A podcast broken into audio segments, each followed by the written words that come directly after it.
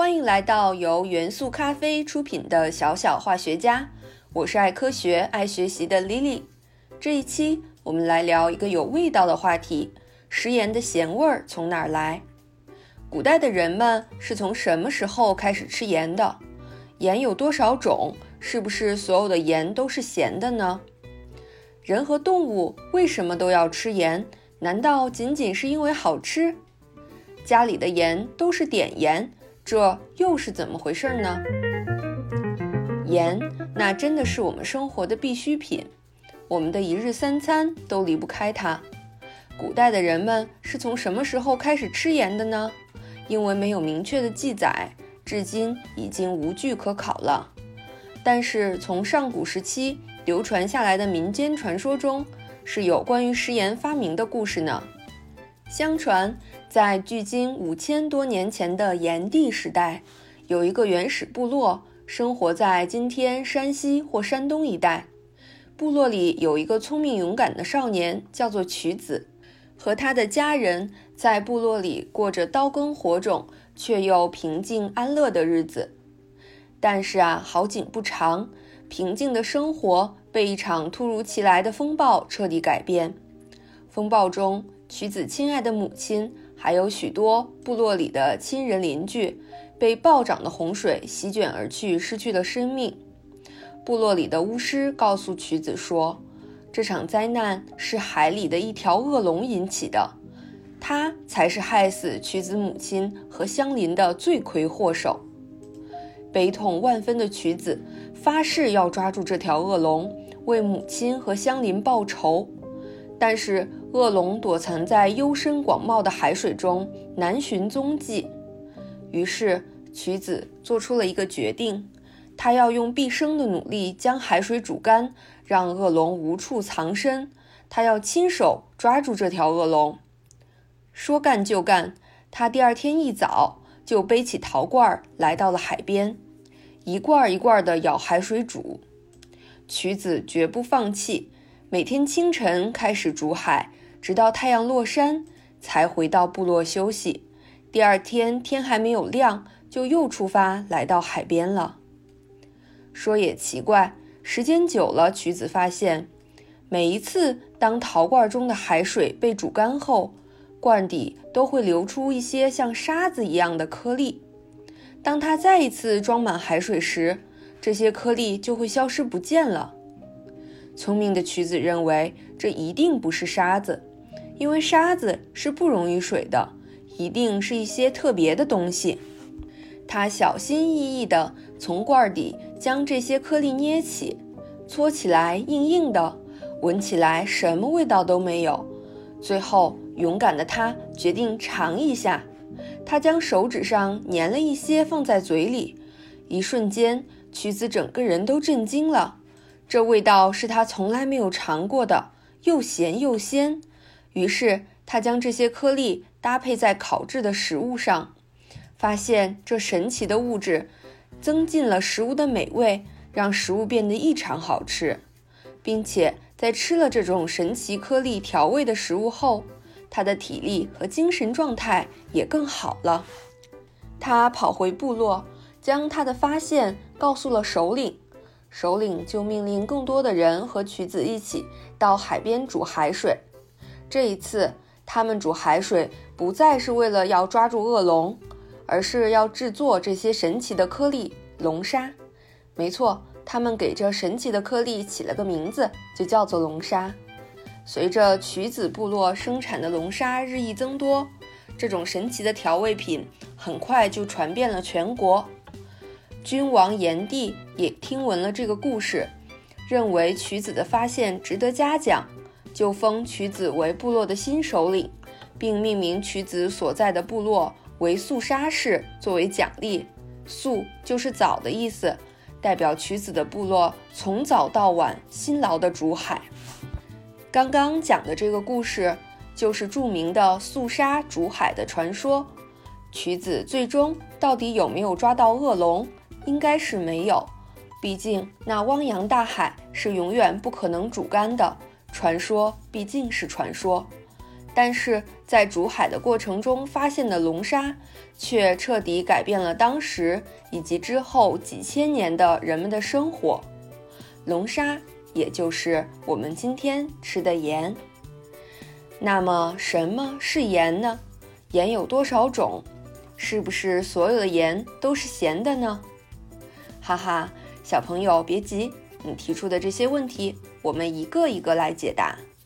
首先，我们常说的盐。分为生活中的食盐和化学概念中的盐，这两者可大不一样哦。生活中所说的食盐是指以氯化钠为主要成分的食用盐，这是一种约定俗成的叫法。我们家里厨房和餐桌上的盐，指的就是食用盐。但是啊，化学概念中的盐不仅仅是氯化钠。这是因为在化学的概念中提到的盐是一类物质的总称，是指包括氯化钠在内一类由金属离子和酸根离子形成的物质。天然的石灰石、大理石，甚至人类的牙齿和骨骼，其主要成分根据化学的定义也是一种盐。现收藏于法国卢浮宫博物馆的大理石雕塑维纳斯。以及希腊的帕特农神庙的大理石石柱也是由盐组成的，这一点儿都没错。但是这里的盐是化学概念中的盐。说到这里，你就知道食盐只有一种，就是氯化钠，而化学中的盐根据组成物质不同，可以有非常非常非常多种，数也数不过来。那么。化学中的盐是否和食盐一样都是咸的呢？哈哈，快用舌头舔一下自己的牙齿，是不是没有咸味儿啊？我希望你不要去舔大理石柱子啊，因为这东西也一定没有什么味道。化学概念里的盐可不都是咸的，有的就像牙齿和大理石一样没有味道，有的也许是苦的、涩的，甚至其他味道。唯有食盐中的氯化钠有着和味觉完美匹配的咸味儿，这咸味儿可不简单，是我们人类五种最基本的味觉——酸、甜、苦、辣、咸中的一种。这其中咸味儿就来自于它。很多动物也能吃出这种味道。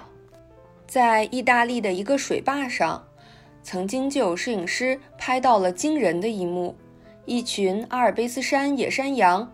不顾危险，爬上陡峭的、几乎垂直的岩墙。以前听说过羊的平衡能力很强，可没想到它们连几乎是垂直的大坝都能爬上去。那这些羊冒着生命危险爬上去是干什么呢？难道是去吃草吗？不对呀，光秃秃的大坝上哪来的草？难道是要爬到坝顶喝水？这难度也太大了吧！大坝下面的小河沟里本来就有水呀，它们犯不着爬那么高。其实啊，它们是来吃盐的。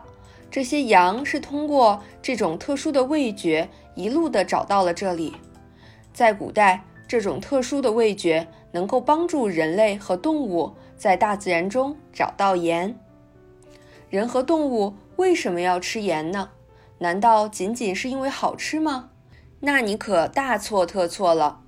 前面讲过，组成食盐的主要成分是氯化钠。随着食盐被吃进人和动物的身体，氯化钠溶解在体内的液体环境中，就变成了钠离子和氯离子了。而钠离子主要存在于人体内细胞外液中，它的浓度对于细胞外液的渗透压的维持起到非常重要的作用。所谓渗透压，简单来说就是指。对水的吸引能力，钠离子的正常浓度可以避免细胞因为吸水过多而膨胀破裂，也可以避免它因为脱水而干瘪。但是我们人体中的钠离子不是固定不变的，我们出汗、流泪、上厕所的时候都会排出大量的钠离子。为了维持体内钠离子含量的稳定，我们就需要补充钠。除了细胞的渗透压，钠在我们的神经系统中也扮演着不可替代的重要作用。